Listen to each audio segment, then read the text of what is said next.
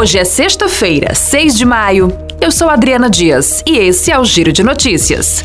O prazo de convocação da lista de espera para os candidatos inscritos no FIES pelas instituições de ensino segue até o dia 26 de maio.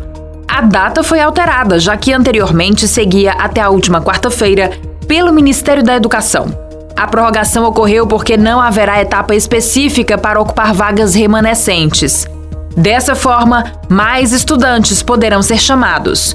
Neste primeiro semestre, mais de 66 mil vagas estarão disponíveis no FIES, segundo informação do MEC. Entretanto, não se sabe qual a porcentagem de vagas ocupadas até o momento. O FIES é utilizado por estudantes para financiamento das mensalidades de uma instituição de ensino privada. Para isso, é preciso utilizar a nota do Exame Nacional do Ensino Médio.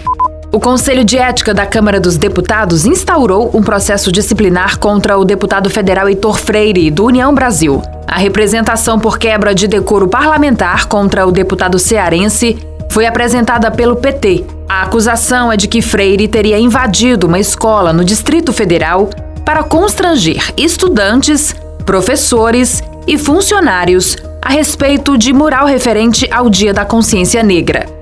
Ele afirma que se trata de perseguição. O episódio ocorreu em novembro de 2021, quando o deputado se dirigiu até o centro educacional para verificar um mural de trabalhos pedagógicos elaborados por estudantes. Na reunião do Conselho de Ética foram sorteadas as listas de deputados que poderão ser designados como relatores dos processos.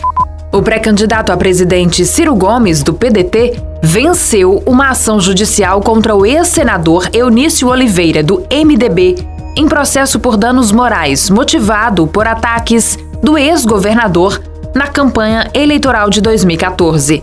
Durante a inauguração de um comitê da candidatura de Camilo Santana ao governo do estado, Ciro teria chamado então o senador de aventureiro, lambeceiro, mentiroso e pinotralha.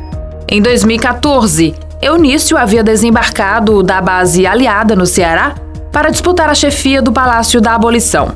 Segundo a Justiça, não existe áudio ou vídeo que comprove as críticas de Ciro ao MDBista.